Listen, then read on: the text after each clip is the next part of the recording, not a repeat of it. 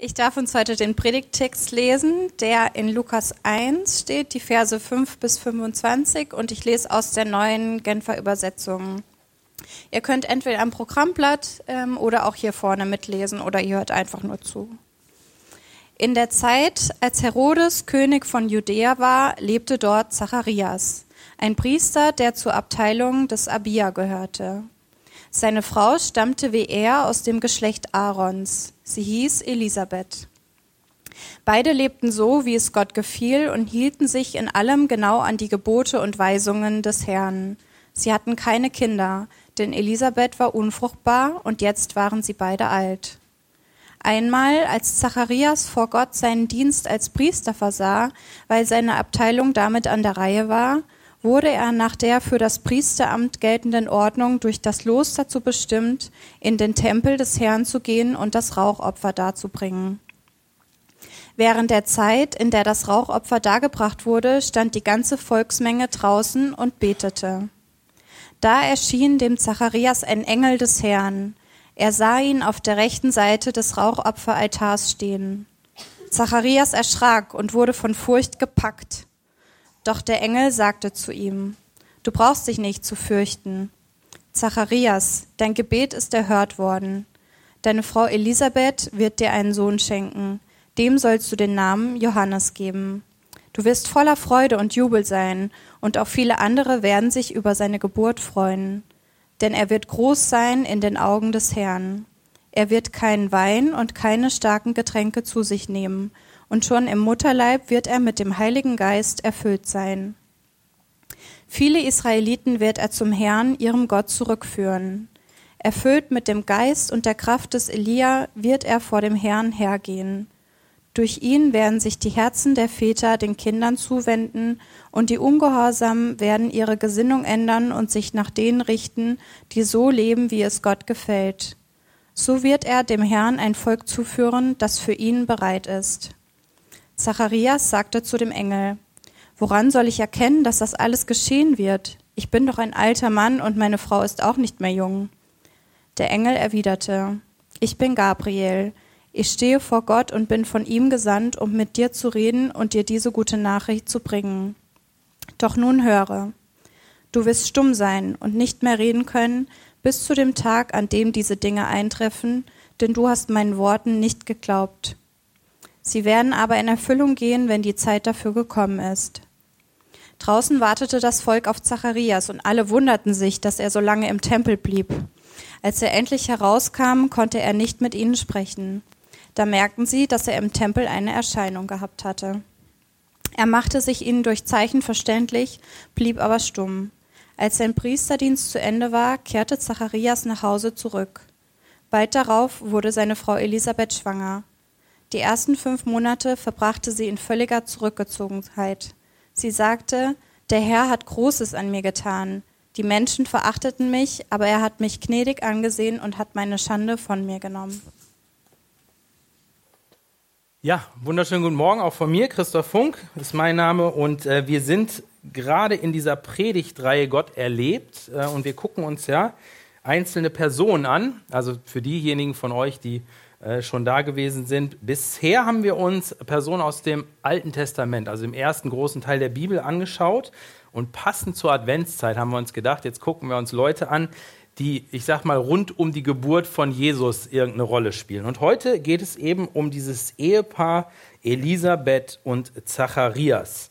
Und wir haben ja eben schon gehört, ein bisschen älteres Ehepaar. Und bevor wir uns da so ein bisschen reinbegeben, möchte ich noch mal kurz beten. Jesus, danke dafür, dass wir dein Wort haben.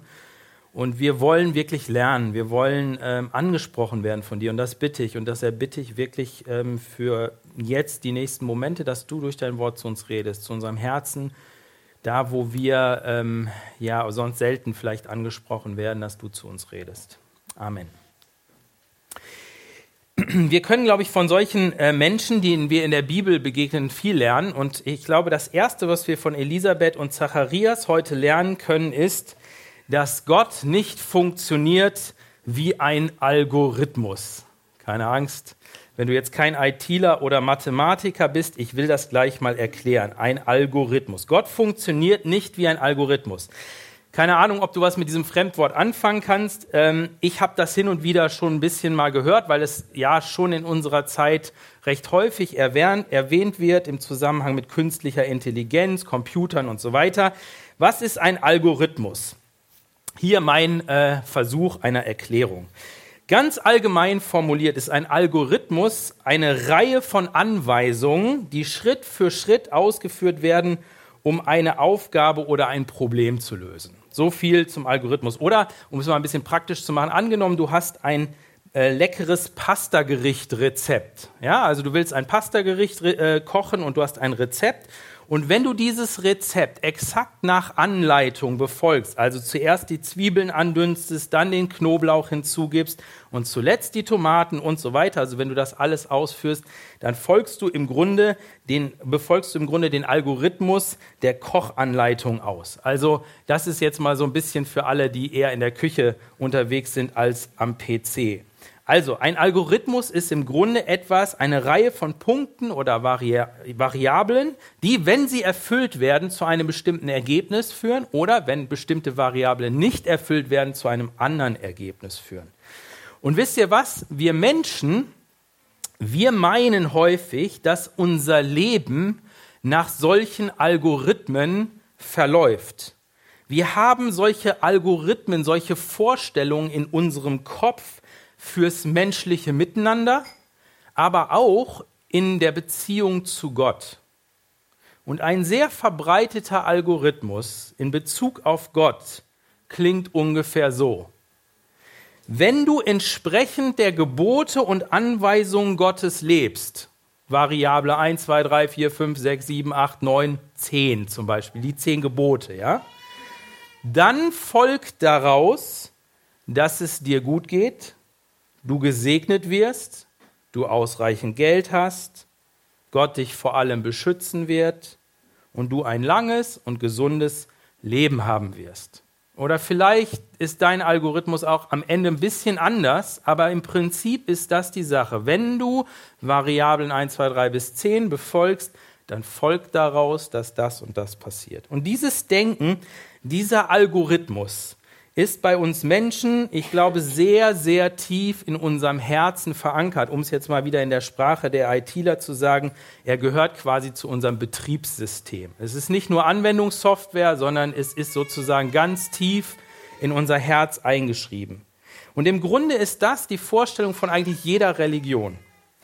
Also oder jedes Aberglaubens oder jedem, jedem Übernatürlichen, wo ich sage, das ist irgendwie religiös. Ja? Also im Grunde funktioniert das so, ich tue etwas, in der Regel das, was dieses Übernatürliche, das Göttliche, was auch immer ich damit bezeichne, das kann auch irgendwie das Schicksal sein, ja, aber das, was quasi über mir steht, ich tue das, was das von mir verlangt und fordert und als Ergebnis bekomme ich dann das und das und das, in der Regel das, was ich mir wünsche, das, was ich gerne hätte, das, was mich vielleicht glücklich macht oder die Basics unseres Lebens, Gesundheit, vielleicht ewiges Leben, Reichtum oder die Frau, nach der ich so lange gesucht habe oder den Mann, nach der ich so lange gesucht habe, nach dem ich so lange gesucht habe oder auch Kinder.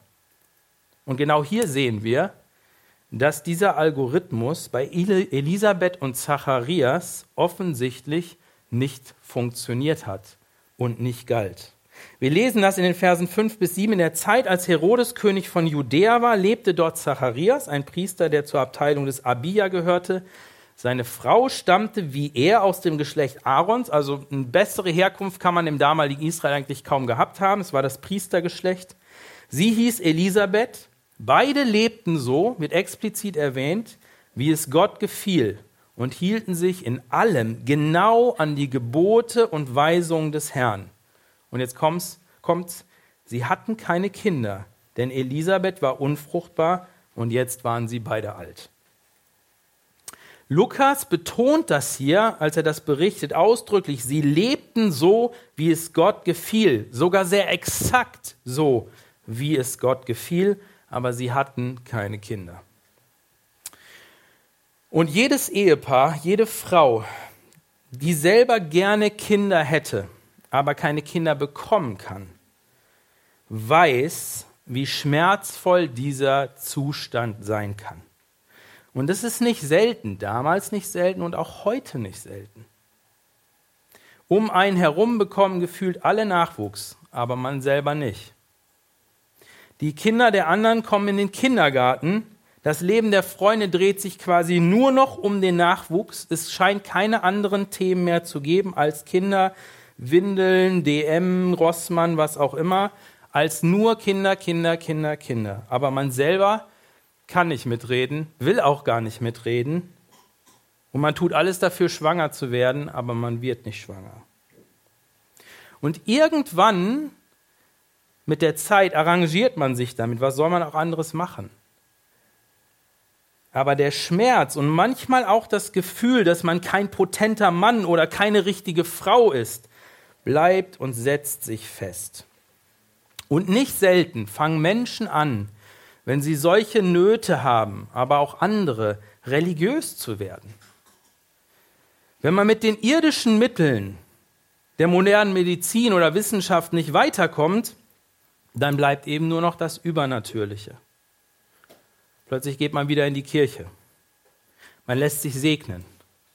Man nimmt an Meditationsworkshops teil. Vielleicht fängt man an zu spenden oder sich zu engagieren. Oder ich weiß nicht, was, was man alles tut, wozu man alles bereit ist, nur um endlich das ersehnte Kind zu bekommen oder das Problem zu lösen. Und dann hat man unbewusst diesen Algorithmus im Kopf. Wenn es einen Gott gibt, etwas Übernatürliches, was mir helfen kann, dann handle ich entsprechend dieses Algorithmus. Ich tue, was das oder diese Macht oder was auch immer von mir verlangt. Und dafür möchte ich gerne dann das Kind oder mein Problem gelöst haben. Und bei Elisabeth und Zacharias sehen wir hier auf ja so eindrückliche Art und Weise, nein, diesen Zusammenhang gibt es nicht automatisiert. Und warum nicht? Weil Gott kein Computer ist, der nicht handelt wie ein Computer, den wir mit unseren menschlichen Algorithmen programmieren könnten. Und ich weiß nicht, wie lange du dich schon mit dem christlichen Glauben beschäftigst oder mit Jesus unterwegs bist. Keine Ahnung. Ich weiß auch nicht, mit welchen Erwartungen und Hoffnungen du angefangen hast, dich mit Gott zu beschäftigen. Vielleicht war es ja genau dieser Grund. Dir fehlt etwas zum Glücklichsein und alles andere konnte es dir bisher nicht geben und jetzt probierst du Gott aus. Und wisst ihr was? Ich persönlich, ich freue mich, wenn du genau aus diesem Grund heute hier bist. Weil es gibt alle möglichen Gründe, warum wir zu Gott unterwegs sind oder ihn suchen. Das Entscheidende ist, dass wir auf dem Weg zu ihm sind. Aber ich möchte dich trotzdem an der Stelle etwas herausfordern, wenn du dich da vielleicht entdeckt hast, nämlich so, du kannst Gott tatsächlich begegnen. Und du bist komplett richtig bei Gott an der Adresse mit all deinen Nöten, Problemen. Aber er funktioniert nicht nach diesem Algorithmus. Er funktioniert nicht nach einem A plus B plus C gleich D Rezept, sondern er handelt so, wie er es für gut und für richtig hält. Und weißt du was? Das sollte dich nicht verwundern, das sollte dich vielmehr faszinieren. Denn du hast es bei Gott nicht mit einem programmierbaren Computer zu tun, nicht mit künstlicher Intelligenz, sondern mit einem lebendigen Gott, mit einer Person, einem Wesen, der weit über uns Menschen steht und der alles, was du sehen kannst und auch nicht sehen kannst, der das alles erschaffen hat, der den Überblick hat, der weit darüber hinaus sieht, was du jemals sehen kannst. Und weil du es mit so einer Person zu tun hast, einem lebendigen, allmächtigen Gott, mit dem du connecten kannst, kannst du mit ihm reden, du kannst zu ihm beten. Und das ist nicht irgendeine Art geistliche Übung, die an der Decke hängen bleibt, sondern du kannst davon ausgehen, dass dieser lebendige Gott dein Gebet, ob du es in Worte fassen kannst oder ob es nur in deinem Herzen ist, hört. Und wann er es für gut hält, auch erhört. Und das ist das nächste, was wir bei Zacharias und Elisabeth sehen und lernen können. Gott erhört dein Gebet, wann er will. Elisabeth und Zacharias, das wird uns auch gesagt, sind bereits alt, als der Engel Zacharias erscheint. Und alt bedeutete damals In der Zeit, wo die Menschen nicht 80 und 90 oder 100 Jahre alt geworden sind, wo die medizinische Versorgung nicht so toll war, wahrscheinlich so 40 bis 50 Jahre. Also in der Zeit wäre ich schon im Seniorenkreis gewesen. Jetzt dürft ihr mal raten, wie alt ich bin. Nein, ist egal. Also, normalerweise war das so ein Priester. Es wird uns ja gesagt, Zacharias war ein Priester, der ähm, diente als Priester in der Regel an seinem Wohnort und dann eben zu bestimmten Zeiten auch in Jerusalem im Tempel. Normalerweise war ein Priester im Dienst bis circa 50 Jahre. Dann ging er in Ruhestand oder Pension oder wie immer das damals geregelt war. Auf jeden Fall hörte er dann auf mit seinem aktiven Dienst. Und wir lernen hier, dass Zacharias ja offensichtlich noch im aktiven Dienst war. Das heißt, er wird so um die 50 gewesen sein. Elisabeth mag ähnlich alt gewesen sein, das wird uns nicht gesagt. Vielleicht auch ein bisschen jünger, das war wahrscheinlich eher typisch für den damaligen Kontext, aber auf jeden Fall war sie durch die Wechseljahre hindurch. Der Drops biologisch war gelutscht, wenn man so will. Die Uhr war abgelaufen. Da ging rein menschlich gesehen nichts mehr. Ihr letztes Lebensviertel war eigentlich angebrochen. Also jeder von uns, der so jenseits der 50 ist, weiß das, da verändert sich vieles im Denken. Das ist nicht mehr die Zeit, wo man sagt, so jetzt aber, jetzt brechen wir auf, wir machen neue Dinge, ähm, wir, wir geben nochmal so richtig Gas, sondern es ist eher so die Phase, wo man sagt, Mensch, jetzt gucken wir mal zurück, ziehen mal Bilanz von dem, was bisher gewesen ist, wir geben vielleicht Dinge langsam ab, wir investieren in die nächste Generation, wie auch immer. Aber das ist eher so das, was das Typische ist. Und das war auch für Elisabeth und Zacharias die Zeit, ja, wo sie im Grunde sagten, hey komm, wir bereiten uns auf das letzte Viertel unseres Lebens vor. Und genau in dieser Zeit, als Zacharias vielleicht zum letzten Mal zum Dienst in den Tempel nach Jerusalem ging, um dort als Priester zu verrichten, äh, als Priester zu dienen, erschien ihm dieser Engel. Zweimal im Jahr musste ein Priester nach Jerusalem, um dort eine Woche lang Dienst zu schieben. Also zwei Wochen im Jahr war der weg und hat dann da Opfer mit dargebracht und alles, was da so anfiel. Ja? Also eine Woche richtig intensiv. Und ich vermute, dass Zacharias, er hat das ja quasi jährlich gemacht in den letzten Jahren, immer dann, wenn er nach Jerusalem ging, in den Tempel, wo von der Vorstellung damals Gott quasi gegenwärtig ganz präsent war, wo man ihm durch das Heilige, indem er dahinter das Rauchopfer da bringt, kurz bevor, also der stand quasi kurz vor dem Allerheiligsten, wo nur der Hohepriester einmal im Jahr rein durfte, wo man davon ausgeht, da ist Gott gegenwärtig. Wenn immer Zacharias zu diesem Tempel ging, um dort zu dienen, dann glaube ich, hatte er im Herzen dieses Gebet. Herr, wenn es dein Wille ist, dann schenke uns doch bitte ein Kind. Ich glaube nicht, dass er nur im Tempel besonders dafür gebetet hat, sicherlich auch zu Hause, sicherlich auch mit seiner Frau zusammen, aber da ganz besonders. Denn da war ja Gott quasi ganz nah. Und wenn eine Chance bestand, dass er einen hörte, dann doch da. Ich glaube, für ihn war das nicht einfach, dass er keine Kinder hatte, denn er wusste, niemand würde seinen Namen weitertragen. In der damaligen Gesellschaft eine ganz wichtige Sache dass der Name der Familie nicht ausstarb. Es war niemand da, der ihm Enkelkinder schenken würde, der dadurch sein Alter erleuchten würde, erhellen würde. Es war niemand da, der für ihn und seine Frau im Alter sorgen würde. Aber wie so oft war die Tatsache, dass sie keine Kinder bekommen konnten, für seine Frau deutlich schlimmer als für ihn. Das ist bis heute so. Sie hatte sich so oft das dumme Geschwätz anhören müssen, dass da doch irgendwas nicht stimmen könne zwischen den beiden, Elia, Elisabeth und Zacharias, und sicherlich auch nicht in ihrer Beziehung zu Gott. Denn ansonsten hätten sie ja Kinder. Da war er wieder, der Algorithmus. Jahr um Jahr verging und nichts passierte. Irgendwann verstummten die Spötter. Wahrscheinlich auch das Gebet von Zacharias verstummte irgendwann, als er gesagt hat, na jetzt ist es auch vorbei.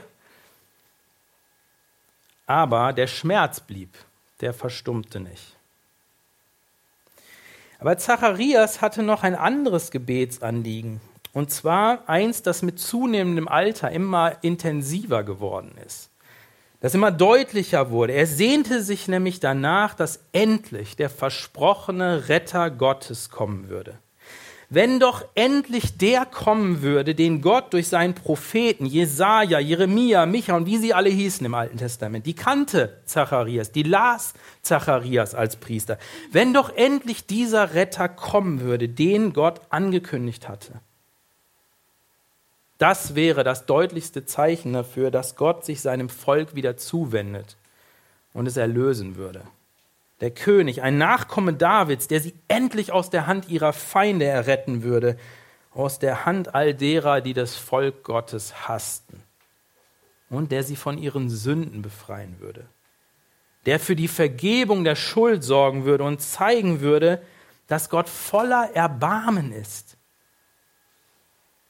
der ihnen ein Leben in der Gegenwart Gottes schenken würde und ihnen den Shalom Gottes, den Frieden Gottes, dieses allumfängliche in Ruhe und Frieden leben können schenken würde. Über diese Hoffnung las Zacharias Woche für Woche in den heiligen Schriften des Alten Testaments. Und je mehr er darüber las, desto mehr wurden diese Zusagen, diese Verheißung Gottes auch zu seiner Sehnsucht. Vielleicht hat es auch ein bisschen was mit dem Alter zu tun. Manchmal, wenn man älter wird und vieles gesehen hat, merkt, diese Welt ist doch nicht so geil, wie man das vielleicht gedacht hat mit 25, dann wächst so eine Sehnsucht, da muss doch noch mehr kommen. Da muss doch irgendwie noch mehr sein. Und ich glaube, so war das bei Zacharias auch. Und diese, diese Verheißung, das wurde zu einer Sehnsucht. Und aus dieser Sehnsucht wurden Gebete. Woher weiß ich das, dass das bei Zacharias so war? Wir bekommen den Hinweis das steht in eurem Text im Programmheft nicht drin, aber wenn ihr eine Bibel mit habt, dann könnt ihr mal aufschlagen Lukas 1, die Verse 67 bis 79. Da redet Zacharias nämlich prophetisch, und zwar nachdem sein Sohn Johannes geboren wurde, nachdem er wieder reden konnte, denn er war ja stumm in der Zwischenzeit.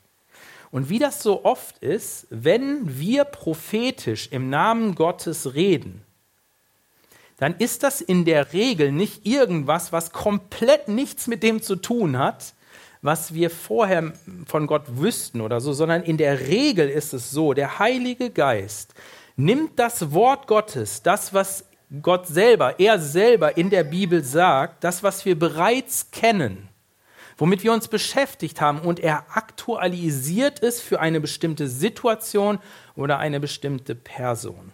Und genau das passiert bei Zacharias. Er nimmt mehrfach in seiner Prophetie, das wird uns da direkt gesagt, er redet prophetisch, er nimmt mehrfach Bezug auf Verheißungen in den Propheten, die er regelmäßig gelesen hat. Und das heißt, wir können davon ausgehen, er hat die regelmäßig gelesen, er hat sich damit beschäftigt, das gehörte sozusagen zu seinem ständigen Beschäftigen, wo drin er lebte. Und da plötzlich, als der Heilige Geist sozusagen ihn, ihm, über ihn kommt oder in ihm wirksam wird, wie immer man sich das vorzustellen hat, dann nimmt er das und da wird plötzlich deutlich, diese Verheißungen werden erfüllt. Gott ist am Werk, das passiert jetzt. Der verheißene Retter kommt. Das ist das, was er dort sagt. Als ich noch jung war, bitte nicht lachen, ja, aber kann man sich kaum mehr vorstellen, da habe ich Pferde sehr gemocht. Ich habe die versucht zu malen und ich habe ähm, es geliebt, Bücher über Pferde zu lesen. Ich war der absolute Pferdenah, allerdings mehr in der Theorie als in der Praxis. Ich habe Bücher über Blitz, der schwarze Hengst, Black Beauty, ich habe keine Ahnung, ob ihr diese Bücher überhaupt kennt, gelesen. Das war immer so ein arabischer Hengst, wo dann irgend so ein ähm, Halbstarker, mit dem eine besondere Freundschaft hatten. Die sind durch dick und dünn geritten und haben alle Pferde besiegt und jedes Rennen. Es war so ein bisschen wie, wie Rocky, der Film, ja, nur mit einem Pferd. Also das Pferd war Rocky und hat dann alle in letzter Sekunde immer noch besiegt. Und ich wollte damals als leicht übergewichtiger Junge unbedingt Jockey werden. Ja, also so ein Pferdereiter. Ähm, in der Theorie geht vieles. Und so war es auch, soweit die Theorie.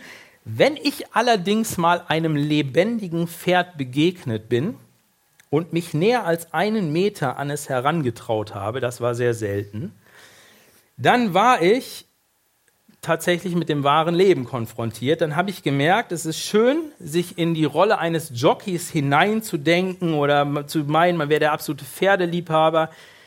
Aber mein wahres Problem begann schon dabei, auf dieses Ungetüm heile draufzukommen, sich drauf zu halten und auch wieder heile runterzukommen. Geschweige denn es zu reiten oder irgendwie im Galopp mit diesem äh, Pferd quasi eins zu werden. Ich sah einfach keinen Weg, irgendwie auf dieses Ungetüm draufzukommen, wo ich neben so einem ausgewachsenen Pferd stand und Ponys waren ja unter meiner Würde. Erst als ich bei einem Pferd das mal ausprobiert habe, das gesattelt war, Zaumzeug angelegt hatte und einen Steigbügel hatte, sah ich meine Chance gekommen. Und seht ihr, ich glaube, wenn es um Gebet geht, dann geht es uns oft genauso wie mir bei diesem Pferd. Ich will so gerne beten in Gottes Gegenwart kommen. Ich träume von Gebetserhörung, von intensiven Gebetszeiten. In der Theorie bin ich super. Und dann stehe ich morgens auf oder ich nehme mir tagsüber Zeit, wie auch immer, und will beten und nichts geht. Nichts geht. Und Zacharias zeigt uns, was uns helfen kann. Er zeigt uns nämlich Folgendes. Lass deine Nöte deine Sehnsüchte und Gottes Verheißung, deine Nöte, deine Sehnsüchte und Gottes Verheißung zum Steigbügel für deine Gebete werden. Lass sie dich in Gottes Gegenwart treiben. Mach Gebete draus. Ich habe das dann übrigens probiert mit dem Steigbügel und kaum hatte ich meinen Fuß dort hineingesetzt oder hineingehieft, machte das Pferd einen Schritt nach vorne und ich habe mich fast auf die Klappe gelegt. Mir ist dann glücklicherweise jemand zur Hilfe geeilt, der das Pferd quasi fixiert hat, festgehalten hat und mir Anweisungen gegeben hat und mich da hochbuxiert hat. Und äh, ich habe dann schnell meinen Traum vom Jockey äh, aufgegeben und mir einen anderen Berufswunsch ausgedacht. Aber ich saß zumindest mal drauf und ich bin auch heile wieder runtergekommen, also ohne dass das Pferd nachgeholfen hat. Aber wisst ihr was? Ich glaube, so ähnlich ist das auch beim Gebet. Ja, wir brauchen einen Steigbügel, keine Frage. Wir haben unsere Nöte, unsere Sehnsüchte und das Wort Gottes. Und das ist eine Hilfe, definitiv. Und das soll uns helfen, Gebete draus zu machen. Aber dennoch brauchen wir einen Helfer. Und ich bin Gott so dankbar, dass wir einen Helfer haben. Paulus schreibt es im Römerbrief Kapitel 8, Vers 26. Er schreibt dort, und auch der Geist Gottes tritt mit Flehen und Seufzen für uns ein. Er bringt das zum Ausdruck, was wir mit unseren Worten nicht sagen könnten. Auf diese Weise kommt er uns in unserer Schwachheit zur Hilfe, weil wir ja gar nicht wissen, wie wir beten sollen, um richtig zu beten. Gott sorgt dafür, dass wir beten können. Und das nächste Mal, wenn du es nicht schaffst, deinen Fuß in den Steigbügel des Gebets zu setzen, dann bitte den Heiligen Geist, dass er im übertragenen Sinne das Pferd festhält und dir hilft. Gott bestimmt den Zeitpunkt, wann er unser Gebet erhört und so auch hier. Einmal heißt es da in Vers 8, als Zacharias vor Gott seinen, Priester, äh, seinen Dienst als Priester versah, erschien dem Zacharias ein Engel des Herrn. Und dann Vers 13, du brauchst dich nicht zu fürchten, Zacharias, dein Gebet ist erhört worden. Gibt es irgendetwas, für das du schon lange betest, was dir eine Not ist oder eine Sehnsucht. Ich möchte dir ganz viel Mut machen, hör nicht auf zu beten. Vertraue Gott, dass er zu seiner Zeit dein Gebet beantworten wird. Ein drittes, was wir von Elisabeth und Zacharias lernen können. Gott handelt nach seinem Wort aus Gnade. Eigentlich sind das drei, drei Beobachtungen. Gott handelt nach seinem Wort aus Gnade. Gott handelt. Wenn man diese Verse liest, ich weiß nicht, wie euch gegangen ist, als ihr das eben gehört habt, ich hatte ja das Privileg, schon ein paar Mal mehr die Verse zu lesen, aber selbst wenn man das nur einmal hört, finde ich zumindest, ist eine Sache so, sie ist kaum zu überlesen. Vielleicht überliest man sie deswegen, weil sie so offensichtlich ist, aber ich finde, man kann das fast nicht übersehen. Gott hat offensichtlich einen Plan und jetzt, wo der Zeitpunkt gekommen ist, da kann ihn nichts und niemand aufhalten, diesen Plan umzusetzen. So scheint es. Als der Zeitpunkt gekommen ist, zack, der Engel bei Zacharias, kurze Zeit später bei Maria und dann geht's los und Jesus kommt auf die Welt. Und nichts und niemand verhindert das. Es läuft. Der Engel sagt über das Kind von Zacharias und Elisabeth, also über Johannes, der geboren werden soll, folgendes. Denn er wird groß sein in den Augen des Herrn. Er wird kein Wein und keine starken Getränke zu sich nehmen. Klammer auf, wer bei der Simson-Predigt da war, weiß, was das bedeutet. Der war auch so ein Naziräer, also einer, der sehr speziell für Gott abgestellt war. Klammer zu. Und schon im Mutterleib wird er mit dem Heiligen Geist erfüllt sein. Viele Israeliten wird er zum Herrn, ihrem Gott, zurückführen. Erfüllt mit dem Geist und der Kraft des Elias wird er vor dem Herrn hergehen. Durch ihn werden sich die Herzen der Väter den Kindern zuwenden und die Ungehorsamen werden ihre Gesinnung ändern und sich nach denen richten, die so leben, wie es Gott gefällt. So wird er dem Herrn ein Volk zuführen, das für ihn bereit ist. Der Engel sagt nicht, Ach, Zacharias, schauen wir mal, was sich so aus dem Bub entwickelt, wie er sich so machen wird. Eigentlich sollte er dies und das tun, so hätte ich mir das gedacht, oder mein Chef, Gott hat sich das so gedacht.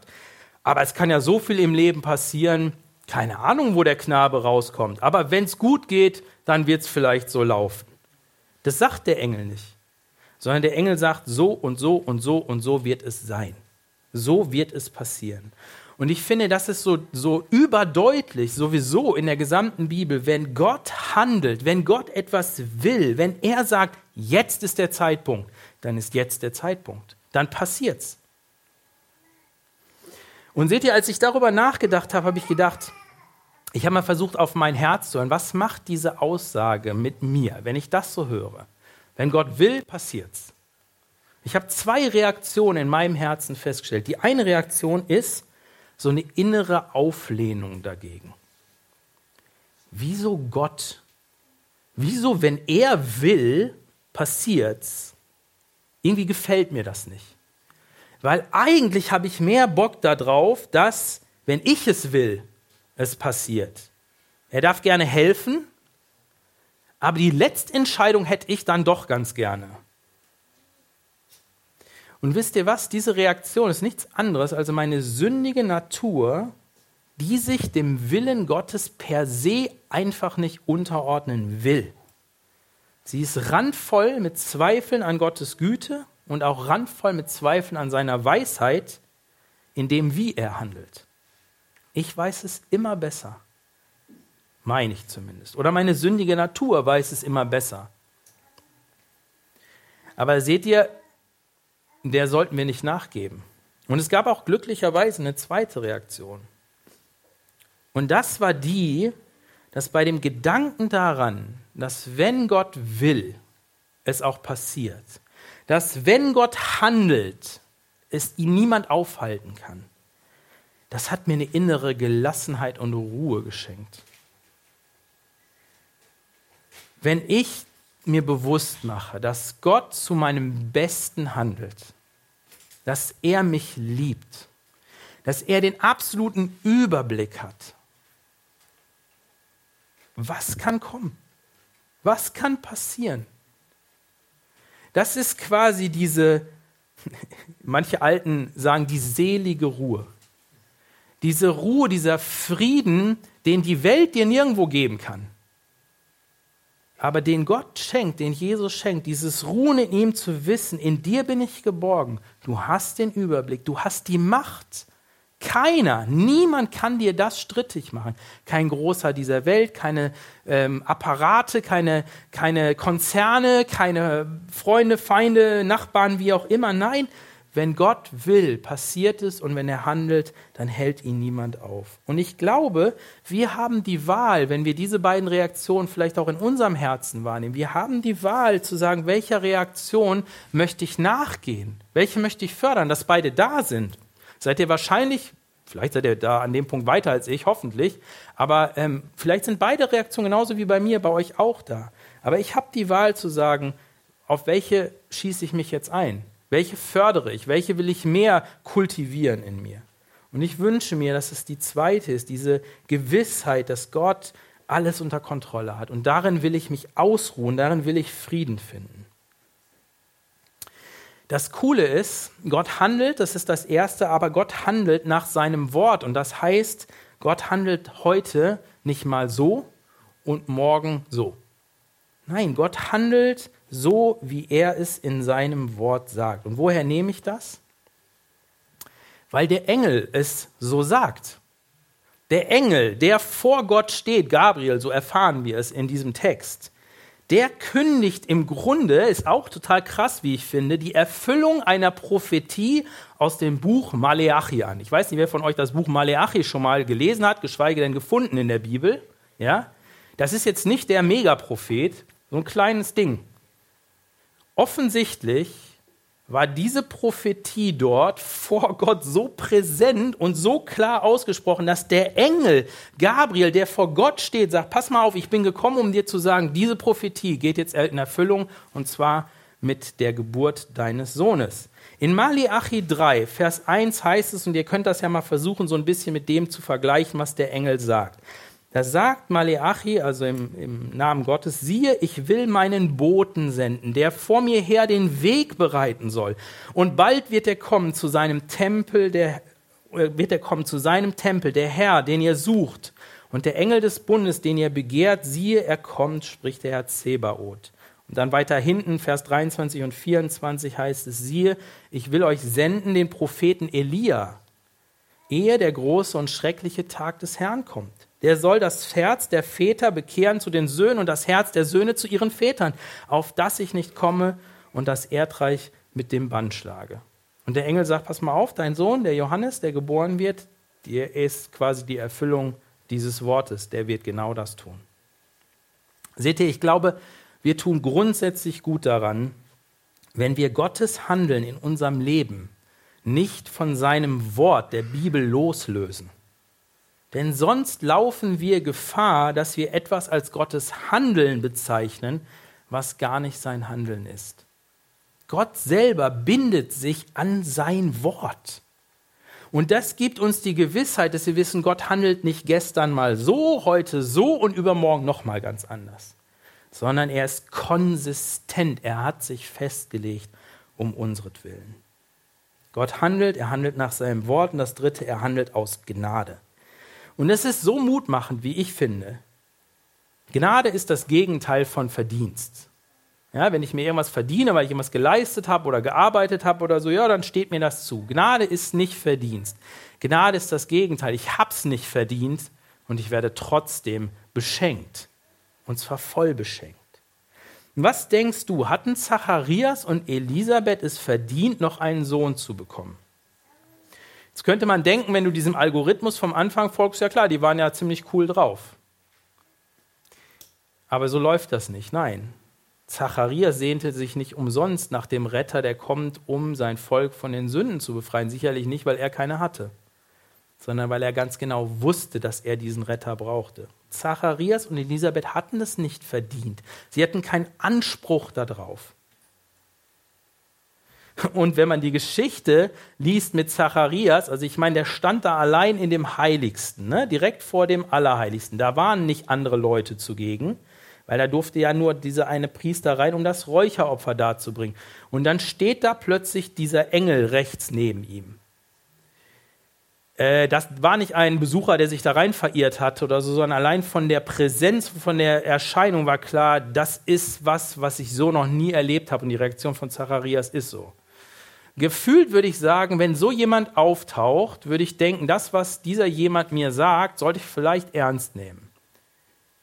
Aber Zacharias, der nimmt es ernst, aber er glaubt ihm nicht. Der Engel sagt ihm, du wirst, deine Frau wird ein Kind bekommen. Und er sagt, ah, schon mal Biologie gehabt? Geht nicht mehr. So ein bisschen wie bei ein paar Mal in der Bibel bei den Reaktionen, ja, wo Unglaube da war. Aber der Engel sagt, ist mir egal, ob du das glaubst oder nicht. Es wird passieren. Das ist das Entscheidende. Es wird passieren. Zacharias hatte das nicht verdient, dass er mit einem Sohn beschenkt wurde. Hatte das Volk Israel verdient, dass Gott seinen Retter schickt? Nein. Im Gegenteil, sie hatten alles andere verdient, aber nicht den Retter. Haben wir es verdient, dass Jesus für uns gekommen ist, um uns zu erlösen, um uns wieder in die Gemeinschaft mit Gott, dem Vater, zu bringen? Rhetorische Frage. Nein, haben wir nicht verdient. Bei Zacharias sehen wir, Gott handelt gnädig und erfüllt seine Zusagen, ob du es glaubst oder nicht. Und auch dir bietet er seine Gnade an. Es geht bei Gott nicht um Verdienst. Da haben wir alle keine Schnitte, sondern Gnade. Und meine Frage ist, wonach willst du behandelt werden? Nach dem, was du verdient hast oder nach Gottes Gnade? Und dass wir uns nicht missverstehen, ja, Gott fordert uns auf, ihm zu glauben. Bis heute gilt das, was Paulus zu dem total verängstigten Kerkermeister, also Gefängnisaufseher in Philippi gesagt hat, nachdem Gott mal so richtig gezeigt hat, wo der Hammer hängt. Ja, da hat es nämlich ein Erdbeben gegeben und alles mögliche und er dachte, alles klar, das ist mein Ende, wollte sich selber umbringen, weil er befürchtete sonst von seinen Dienstherren den Römern umgebracht zu werden.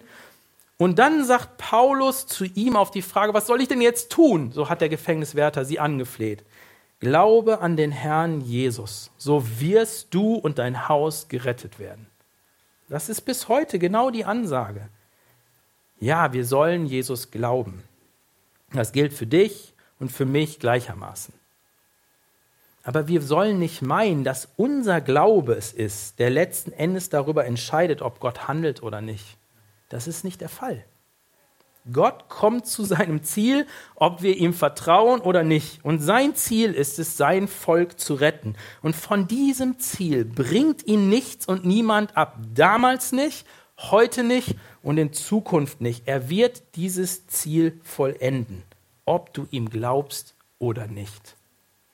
Aber das andere ist auch wahr. Sowohl unser Glaube als auch unser Unglaube haben Folgen, keine Frage, hier und jetzt und auch in Ewigkeit. Und das sehen wir exemplarisch bei Zacharias.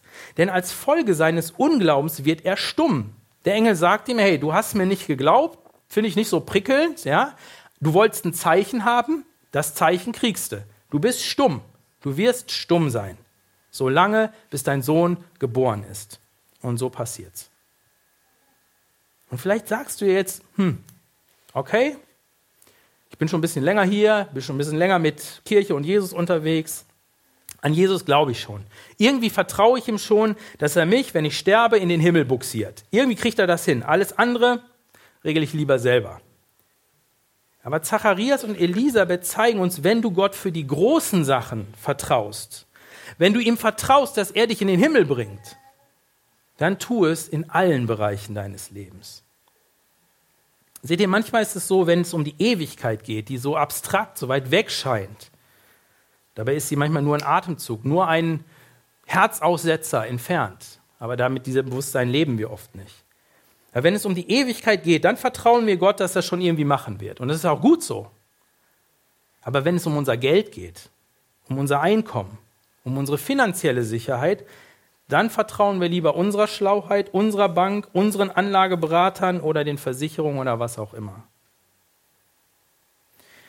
Ich glaube, es gibt einige Menschen, die ähnlich wie Zacharias von Gott eine Berufung und eine Zusage bekommen haben, zum Beispiel ihm als Missionare oder als Pastoren zu dienen für ihn etwas zu bewirken. Man muss das nicht immer vollzeitig machen, man muss nicht Pastor oder Missionar werden, aber für ihn etwas zu bewirken, für ihn einen Unterschied zu machen. Und Gott hat diese Person, vielleicht bist du so eine Person, er hat dich herausgefordert und sagt, glaube und vertraue mir. Nicht nur für die großen Sachen, sondern für dein alltägliches, für jeden kleinen Schritt, für dein finanzielles. Aber im übertragenen Sinne bist du stumm geworden, weil du ihm nicht geglaubt hast. Du bist für ihn wirkungslos geblieben, weil du ihm nicht vertrauen wolltest.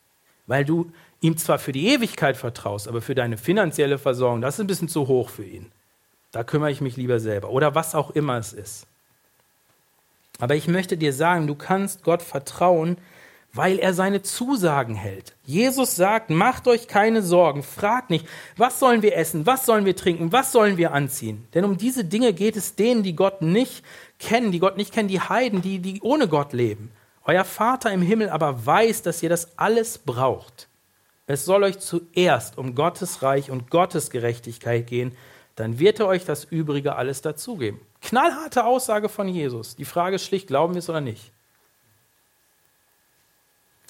Wisst ihr, was ich erstaunlich finde? Die Aussagen, die der Engel über den, also dem Zacharias über seinen Sohn gibt, die sind ja schon ganz schön heftig. Also da heißt es, er wird groß sein in den Augen Gottes. Nicht schlecht, finde ich zumindest. Ziemlich erstrebenswert. Er wird in der Kraft des Elia unterwegs sein. Also wer die Geschichten von Elia im Alten Testament mal gelebt, äh, gelesen hat, dachte, ist nicht das Übelste. Ich als Vater, wenn ich so einen Sohn angekündigt bekommen hätte, und zwar, wenn ich vorher noch gar keinen gehabt hätte, und das wäre so richtig, richtig, richtig besonders, ich wäre wahrscheinlich vor Stolz geplatzt. Ich hätte das auch jedem unter die Nase gerieben. Hey, mein Sohn. Ja, haben lang drauf gewartet, aber das ist ein Prachtexemplar. Wenn der erst auftaucht, ey, dann könnt ihr euch aber ne, warm anziehen. Der wird groß sein. Kraft des Elia, ey, ne? Entspannung. Aber Zacharias, wir sehen das hinterher in seinem prophetischen Gebet nach der Geburt seines Sohnes, geht gerade mal in zwei Versen, also mehr oder weniger zwei Sätzen, auf die Berufung seines Sohnes ein. Da heißt es, und du, Kind, wirst Prophet des Höchsten genannt werden, denn du wirst vor dem Herrn hergehen und ihm den Weg bereiten. Du wirst sein Volk zu der Erkenntnis führen, dass es durch die Vergebung seiner Sünden gerettet wird. Ende im Gelände. Aber die anderen neun Verse, da geht es um jemand anderen, nämlich um den kommenden Retter Jesus. Und seht ihr, das ist für Zacharias zu dem Zeitpunkt nicht mehr abstrakt, denn der wusste, wer gerade seinen zukünftigen Retter im Bauch trug. Zumindest, und davon gehe ich aus, wenn seine Frau Elisabeth hin und wieder mit ihm geredet hat, und das denke ich, denn die hatte eine Begegnung mit Maria. Denn als Elisabeth schwanger geworden ist, zog sie sich zurück und irgendwann kam Maria, nachdem sie die Ankündigung bekommen hatte, zu ihr. Und dann sagt Elisabeth, was habe ich für eine Ehre, dass die Mutter meines Retters zu mir kommt und mein Baby hat in meinem Bauch gehüpft vor Freude. Das Erlebnis hat sie mit Sicherheit ihrem Mann mitgeteilt. Der wusste, der Retter ist unterwegs. Der wusste auch, wer ihn zur Welt bringen würde. Und jetzt könnte man natürlich denken, ja, Moment mal, mein Sohn und der Sohn, da machen wir so ein kleines Konkurrenzspielchen draus. Meiner hat aber die richtige Berufung und deiner, hm, macht Zacharias nicht, sondern Zacharias weiß ganz genau, mein Retter kommt und es geht in letzter Instanz nicht um seinen Sohn, nicht darum, dass er jetzt einen Sohn bekommt, dass sie ein Kind bekommen, sondern es geht letztlich um den Retter, der kommt, um Jesus, um den lange angekündigten Retter Israels und seines Volkes. Und damit wird Zacharias zu einem Wegbereiter für Jesus. Ein Wegbereiter, so wie sein Sohn Johannes ein Wegbereiter für ihn werden soll. Und ich glaube, ähnlich wie Zacharias haben auch wir immer wieder die Wahl, ob wir selber der Retter sein wollen oder ob wir einen Retter brauchen. So oft die Entscheidung im Kleingedruckten in unserem Leben. Wollen wir selber einen Retter spielen? Selber alles entscheiden? Oder brauchen wir einen Retter? Wir haben die Wahl, ob wir Wegweiser und Wegbereiter für Jesus sind und andere auf ihn hinweisen oder ob Jesus der Wegbereiter für unsere Selbstverwirklichung sein soll. Und seht ihr, was Jesus tatsächlich gekommen, um uns den Weg zu bereiten? Er ist gekommen, um uns den Weg zu bereiten, aber nicht den Weg zu uns selbst, zu unserer Selbstverwirklichung, sondern den Weg zum Vater. Jesus ist der Weg, die Wahrheit und das Leben. Und er hat den Weg frei gemacht zum Vater. Und überlegt mal, was er an Hindernissen weggeschafft hat. Damit du und ich ungehindert zum Vater kommen können. Unsere Schuld, unsere Sünde, unsere Verstricktheit in Sünde, unsere Scham, unsere Ungerechtigkeit, unsere Selbstzentriertheit und unsere Unfähigkeit, uns selber auch nur ein kleines bisschen zu verändern.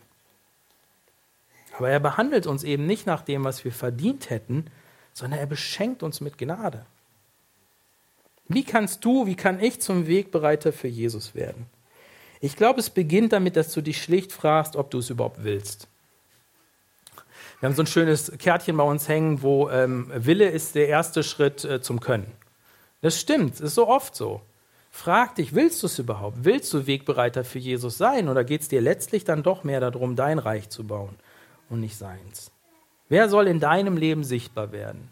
Wenn am Ende deine Beerdigung ist und die Leute über dein Leben sprechen, was sollen sie sagen? Sollen ein Loblied auf dich halten? Oder sollen sie sagen, hm, ich weiß vielleicht gar nicht so viel über die Person, aber was ich weiß, ist, dass er Jesus repräsentiert hat. Und durch ihn habe ich in Jesus das und das und das und das erkannt. Das zweite ist, liebe Jesus, verehre ihn, leb mit ihm. Seht ihr, es geht nicht in erster Linie dann darum, was zu tun für ihn, wie wild irgendwie rumzurennen und alle Leute von Jesus voll zu quatschen. Also es kommt auch gar nicht gut rüber, wenn man selber gar nicht mit ihm lebt. Sondern lebe mit ihm, liebe ihn, verehre ihn, mach ihn zu deinem Schatz. Und dann ist das dritte, geh mit deinem Freund und Retter durchs Leben. Vertrau darauf, dass der Heilige Geist dir Leute in den Weg stellen wird und dir dann auch den Mut schenken wird, wo du dann den Mund aufmachen kannst und sagen kannst, weißt du, ich habe auch nicht alle Antworten, ich weiß es auch nicht, aber was ich weiß, ist, dass dieser Jesus in meinem Leben so eine intensive Rolle spielt, so viel für mich getan hat, ich kann dir da gern mehr von, von erzählen.